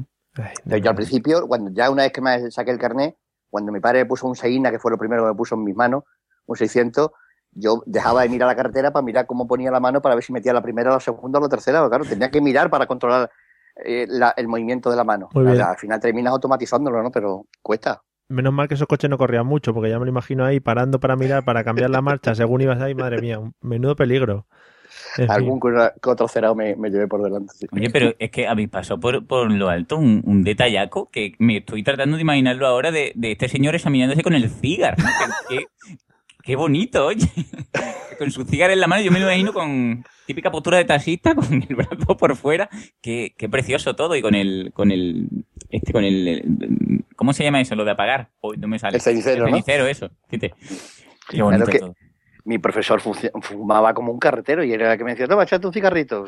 Encantado, me cogía un cigarro y me decía, no puedes echarlo por fuera porque te multa la policía. Bueno, la, la- la- la trama era cruzarlo para adentro. ¿no? Saca- Un brazo ortopédico por. Oh, Saca el codo por la ventanilla, que eso es muy de ir así de chulo. Bueno, eh, nos comenta por Spreaker el señor Adrián Fergó, que debe ser her- hermano primo de Nuria Fergó, la Operación Triunfo, que a él le suspendieron por no hacer stop en una rotonda cuando se miraba un kilómetro. También una cosa muy fea, señores, a las rotondas hay que pararse un poquito.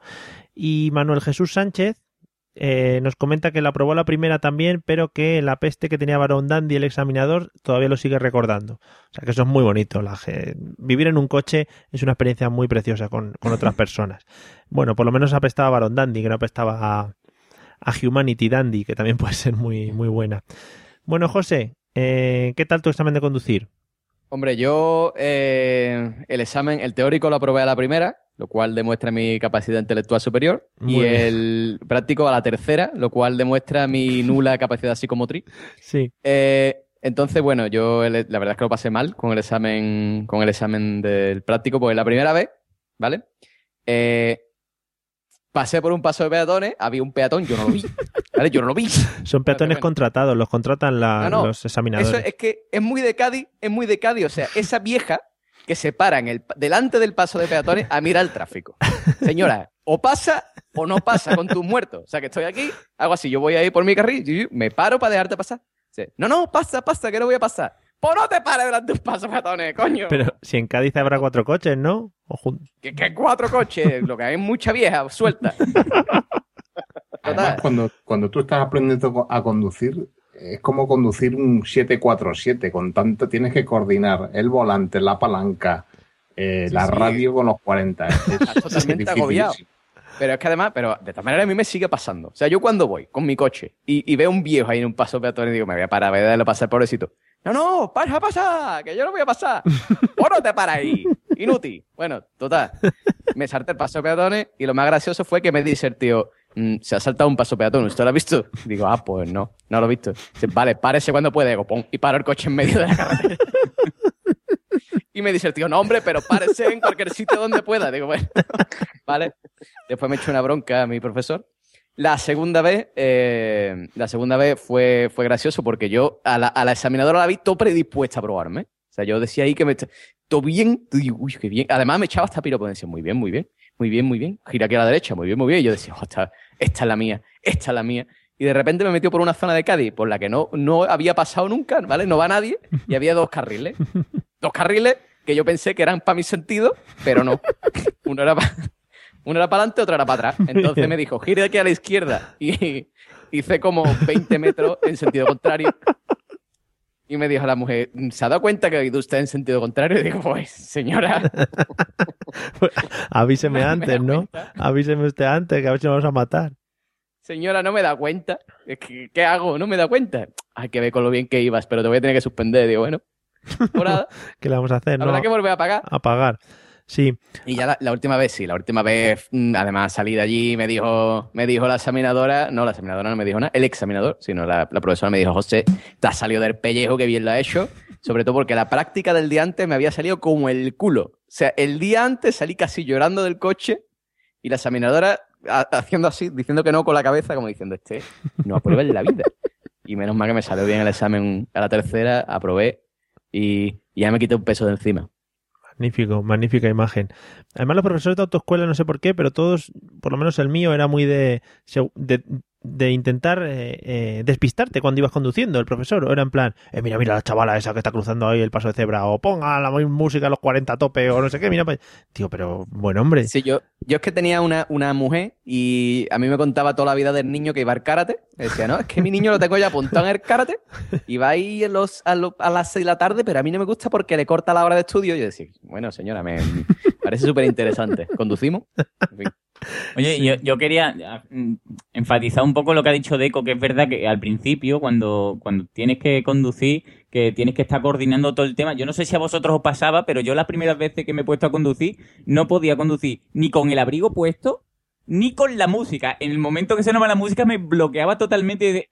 Era manejar el Enterprise. No, no daba con pie con bola. Yo no sé, yo tenía que estar todo en silencio perfecto y, y estar perfectamente cómodo además. Hombre, pero con el abrigo puesto. No, no, pero imagínate, yo tenía una chaqueta gorda, ¿no? Que no era invierno, pero que era mullida. Con- lo más mínimo me molestaba. Tenía que estar todo, era como Fernando Alonso tenía que ir, si no, no podía conducir. Para el giro, el giro del brazo, que no te tire la Sí, sí, sisa. cual- cualquier cosa me... eh, pero en serio, ¿eh? Hasta llegar al punto de pon la música, no puedo. Porque tenía que tener mis cinco sentidos ahí en la carretera. Muy bien, muy preparadito, ¿eh? ¿no? A mí me pasó, me pasó que después del, claro, con la, la- la de veces que fui al examen y la de práctica que yo hice, que yo, vamos, yo creo que el de la autoescuela se montó un chale a mi costa, está ahí ahora mismo en la piscina allí con Pancho, eh, ahí, ¡ay! el Arocena, qué bien, nos lo pasamos con él. Eh, pues después de la cantidad de práctica, a la hora de conducir, no podía conducir sin cinturón, tío. O sea, estaba incómodo. Yo no me ponía el cinturón y estaba como suelto ahí en el asiento. Digo, no estoy cómodo. Ya he aprendido a conducir sin cinturón porque aquí en mi pueblo nadie lleva cinturón. Porque Uh. eso no es de hombre. Ojo, pero pero eh, en un principio no podía sin cinturón. Tenía que ir con el cinturón siempre. Sí, qué cosa, eso del cinturón, vaya, vaya invento de mierda, ¿no? de verdad. Desde aquí. De- desde aquí, Avisamos a la comandancia de la Guardia Civil que se dé una- un rulo por ahí. por Vejer, que se pasen por Vejer. Que Los van a- hombres de vejez de la frontera no llevan cinturón, coño. Si tú te tienes que pegar un golpe, te lo pegas y con tus manos tú aguantas. te agarras al asiento, ¿no? Por favor. Y si acaso Eh, arrancas el asiento. las manos, pero tú no, no, no llevas cinturón. En fin. Bueno, Pablo, te, pre- te preguntan por Spreaker si eres de los que cuando buscas aparcamiento apagas o bajas la radio para concentrarte. Eh, Antes, sí, por supuesto, pero es que antes ni, ni siquiera, en el momento que yo ponía eso en marcha, la radio es out y que no me hablen. O sea, pero, pero es que yo llegaba al punto de que me hablaban, no, yo tengo, bueno, muchos amigos y, y lo veo normal, que está hablando contigo, conduciendo y de vez en cuando te mira la cara, ¿no? Pues yo, never. No se me puede pasar ni un detalle. Yo creo que, que daría por un post cantero, ¿eh? Hablar de coche. Pero yo de conducción y esas cosas. Sí, así que por eso vamos a cambiar de tema y vamos a volver a los exámenes de aula que nos estaban gustando mucho. Y vamos a empezar con Pablo, ya que estabas ahí hablando y que querías soltarlo antes. Vamos a hablar de tipos de profesores, alguno que os impactó profundamente, aparte de los que ya hemos comentado. Bueno, pues yo, bueno, em, tengo varios profesores, pero eh, no voy a contar los malos porque los malos siempre me han hecho pasar malos ratos y es un pana.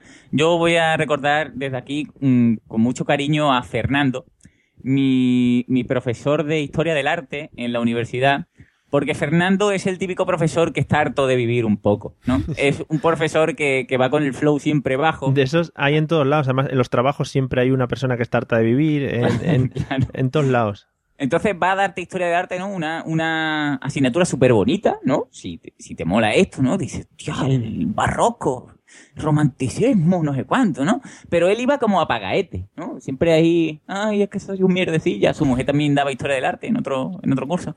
Ay, tal. Y Fernando llegaba al examen, ¿no? Aparte de que decía lo que iba a preguntar, Fernando llegaba al examen y decía, hombre, yo no puedo decir que saquéis los apuntes, pero me voy a ir a fumarme un cigarro. Y tú dices, ¿really? Y, y en medio del examen salía de la clase para fumarse un cigarro. Pobre O sea, hombre. y decías tú, pero, pero este hombre, ¿por qué no le, le jubilan o algo? Y le dan que se compre un perro y se vaya al parque a correr o... No sé, me, me daba un montón de pena. Y tengo otro profesor también de historia, que después también dio historia del arte, pero esto en el instituto, que es este Cristóbal, que comentaba antes del examen, que al final lo acabé queriendo un montón, porque Cristóbal un, es un señor afable que nos mandó ya, en el momento en que coincidí ya con, con Arturo en el instituto, Arturo de Gravina, para que no lo sepa, bueno, de Gravina 82 un poco muy fresquito. Episo- Ala, venga, fuera. O para, para que no lo conozca. También puedes decir el episodio 23 y el episodio 19 de La Mesa de los Idiotas. Eso, eso. Vale. Exactamente. Bueno, pues no- nos encargó Cristóbal que hiciésemos un trabajo de José María Blanco White, ¿vale? Ahora mismo no me acuerdo quién era José María Blanco White. José María Blanco White. ¿Eh? El que digo que es el de Breaking Bad, ¿no? Ese de- Ese, sí, vale, es de Breaking Bad. Pero es redundante, redundante, ¿no? José María Blanco y White. Sí, porque había estado viviendo en Irlanda o algo así y le, y, Ah, le- y le habían hecho eso. porque los irlandeses son muy suyos, ¿no? Sí, sí. Entonces, entonces, nosotros, para que íbamos a preparar la cosa bien, ¿no? Coincidía que la clase era después de un recreo y Artur y yo nos fuimos a preparar eh, el trabajito en, en ese cuarto de hora de recreo, ¿no? Pues yo os juro, por lo que queráis, que hicimos un podcast en esa clase. Le preparamos una cosa, pero sin decir absolutamente nada al profesor. Y además teníamos con, mm, con pinchada a tres amigas nuestras de la primera fila para que nos hicieran preguntas que quedó maravillado. O sea, el, el nota decía, pero qué bien lo había hecho. Esto habéis estado semanas preparándolo. Os, os voy a poner un día a los dos. Y yo digo, yo, qué, qué fantástico. Que, que esto. Y, y después cuando entré en la universidad me invitó, porque hicieron una, una excursión a Madrid a ver los museos, a Reina Sofía eso, y me invitó como para que yo explicase los cuadros, tío, y todo. Adiós. Y digo, pues, si me lo paga muy fresquito, yo voy sin problema. Y muy bien. Pues muy bonito, ¿no? Todo. Una Sí, relación muy, muy bonita. bonito. Bueno, fuiste y te lo pagó? Sí, sí, me lo pagó el tío. ole, Uh, ole, aplicar los cuadros. Hombre. Muy bien, ahí el, el Guernica y todo, qué bonito. qué Sí, sí, bonito. sí, todo muy fresquito. Bueno, eh, pues nada, un abrazo para ese hombre si no ha fallecido ya o algo así, ¿no? Sí, no, además era Cristóbal, un tío que se movía en bicicleta. Un saludo desde aquí. Vale, pues nada, si veis a alguien moviéndose en bicicletas, que sepáis que es el profesor de, de Pablo, ¿vale? Que yo creo que no hay nadie ahora mismo.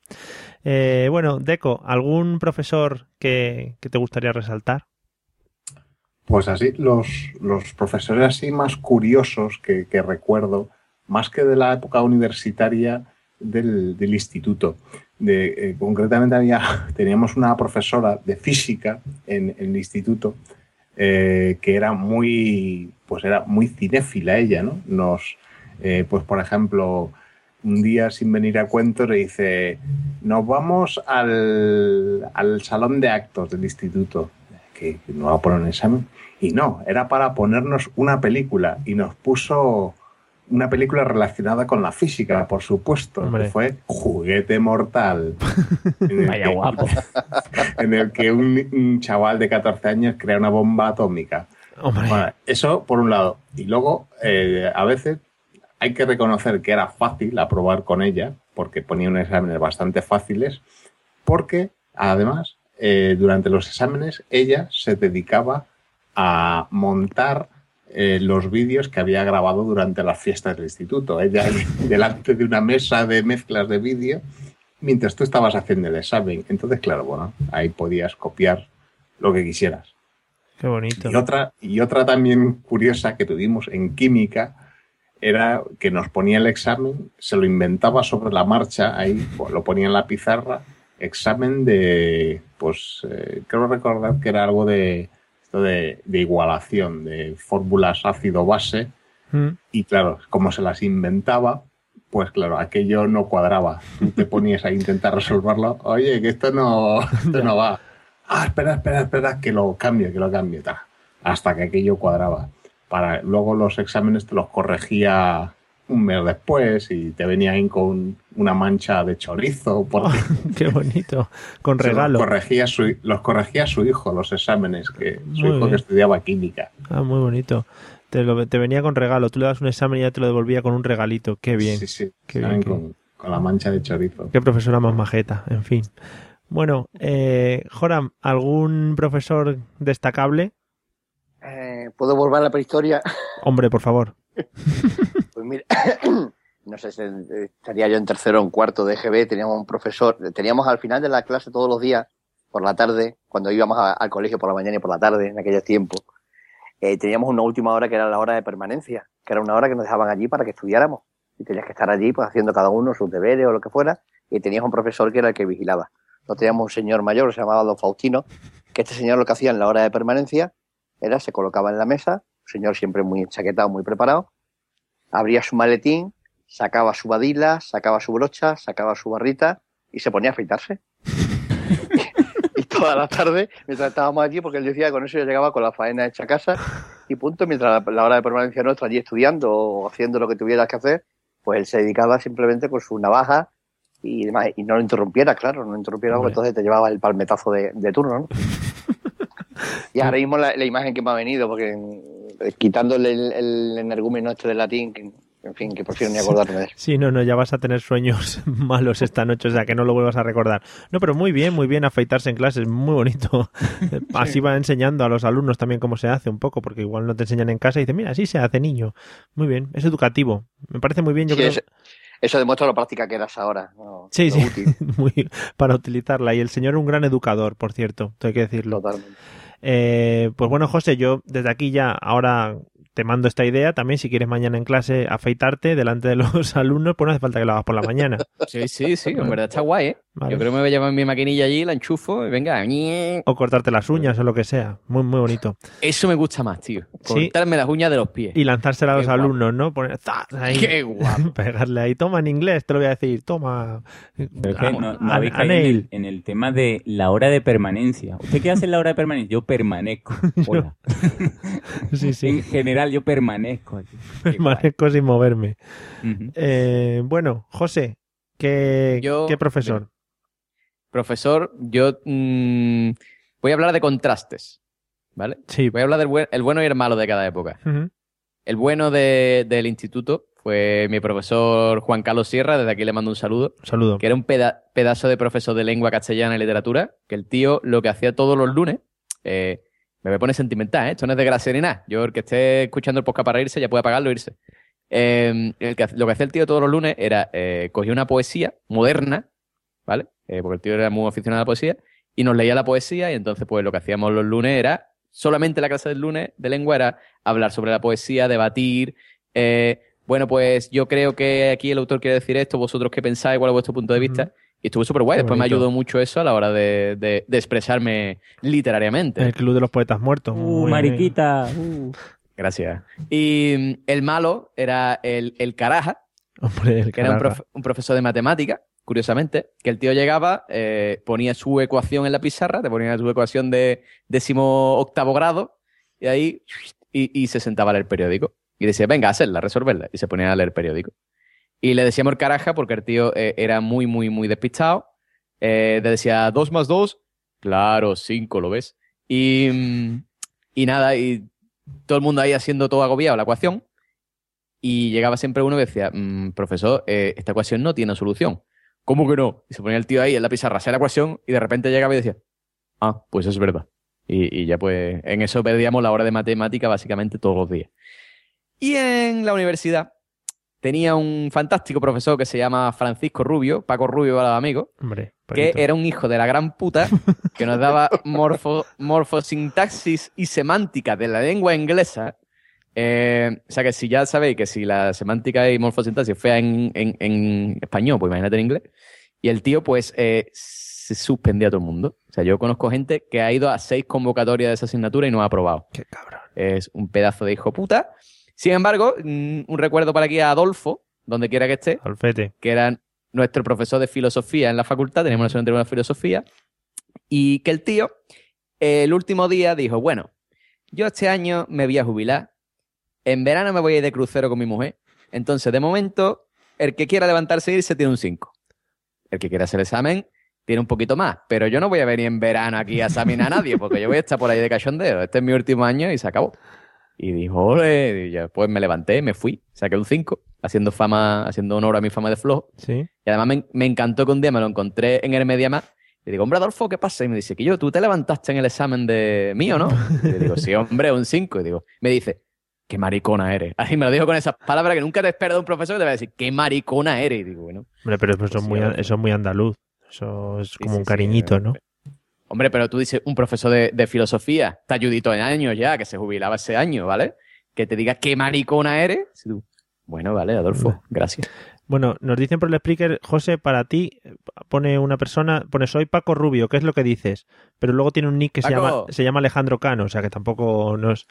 ¿Cómo se llama? Alejandro Cano. Con K. Alejandro Cano. Sí, igual es el hijo no, de Paco Rubio.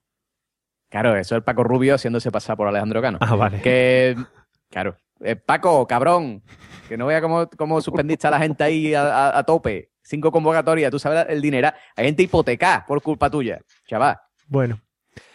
Pues nada, muchas gracias, José, porque me encanta ese final para dejar el podcast en todo lo alto, insultando, insultando a un profesor. O sea que, que ya te digo que desde aquí muchas gracias de mi parte. Dando ejemplo. Yo cuando me insulten mis alumnos no me podré quejar.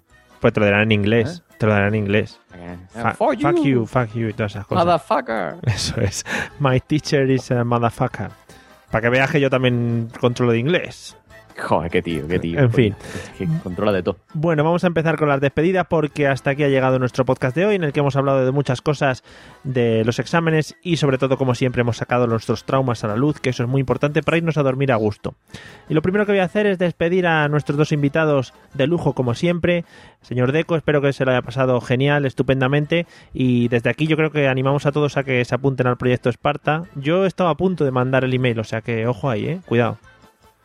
Pues sí, pues sí, por- porque mientras ejercitéis vuestro cuerpo, no ejercitaréis vuestra mente y no tendréis que hacer como yo hoy de rebuscar en, en los rincones más oscuros y de telarañas de la memoria que tengo, Bueno, aparte de eso, espero que te lo hayas pasado muy bien.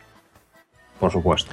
Y, y bueno, pues nos veremos pronto en algún sarao o en alguno que otro episodio por aquí, ¿vale? Aquí estaremos, pululando. Genial.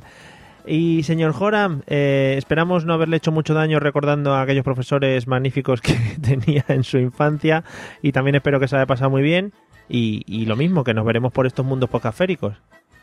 Muchas gracias a vosotros, lo, lo he pasado estupendamente, ya tengo pedidas cinco citas para el psiquiatra esta semana y ya estará ningún problema. Muy bien. Todo se supera. Tenemos un número de unos psiquiatras que tenemos ya palabrados para estos temas y nos dan comisión. Lo hacemos, lo hacemos a posta, o sea que está muy bien todo. bueno, y como siempre vamos a despedir a los dos magníficos podcasters que tenemos aquí fijos y que son eh, los pilares básicos de este podcast, como siempre. Eh, muchas gracias, Pablo, como siempre, por tu sapiencia. Pues nada, gracias a vosotros que se, se os quiere taco, a ver. Hasta luego. Hasta Que de, que luego. de- que de- que de amor hoy, ¿eh? Bueno, pues José. Venga, ah, hombre. ah, vale. Ah, ¿Alguien más digo, tiene- que venga, hombre, que termine ya, que me estoy perdiendo. Top Chef. ¿Cuál de estas mongolas quiere casarse con el gilipollas de mío? Vale. Bueno, pues, pues muchas gracias a todos por escucharnos. Ya sabéis que nos podéis encontrar en la mesa de los idiotas.com o si no en nuestro Twitter Mesa Idiotas son por Facebook en la mesa de los idiotas. Muchas gracias a los que nos habéis acompañado eh, a través de Spreaker. Que, que nos lo hemos pasado muy bien hoy entre todos, ¿vale? Nos seguimos escuchando en el siguiente episodio, que será ya el 25. Uy, cuántos, cuántos. Hala, hasta luego. Adiós. Yo.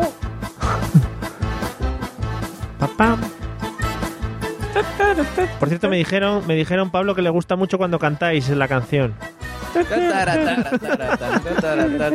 Ay, ganando Lo audiencia. tenemos rápido. A mí, si me votan para el año que viene otra vez para los premios, la canto todos los días. A que no acaba. ¿Ya? Se acabó. Ah, vale, ok.